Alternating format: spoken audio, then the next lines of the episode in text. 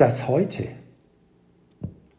die Gegenwart, nicht nur als Vorstufe des Lebens verstehen, sondern als das eigentliche Leben.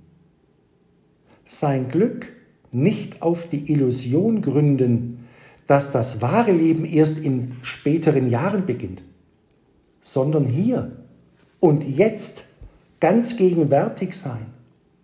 Nicht ewig vorläufig, sondern endgültig leben.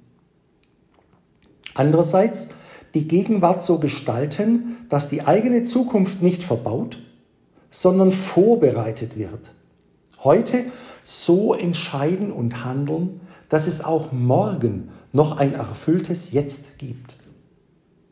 Bei alledem vom Ziel her denken, sich an dem orientieren, was von, vom Ende her als gültig erscheint, als auch in diesem Sinne endgültig leben. Herr Jesus, das Leben mit dir ist für uns endgültiges Leben. Herr Jesus, wenn wir vor dir stehen, dich in uns leben, erleben wir unsere Gegenwart als erfüllend. Herr, wir brauchen unser Glück nicht von zukünftigen Veränderungen abhängig zu machen, sondern wir wissen uns schon heute von dir angenommen und gehalten. Trotz aller Vorläufigkeit und Unzulänglichkeit der gegenwärtigen Situation haben wir schon jetzt unsere Mitte in dir. Christus in dir. Hier und jetzt können wir erleben und genießen. Hier und heute können wir wesentlich sein und handeln.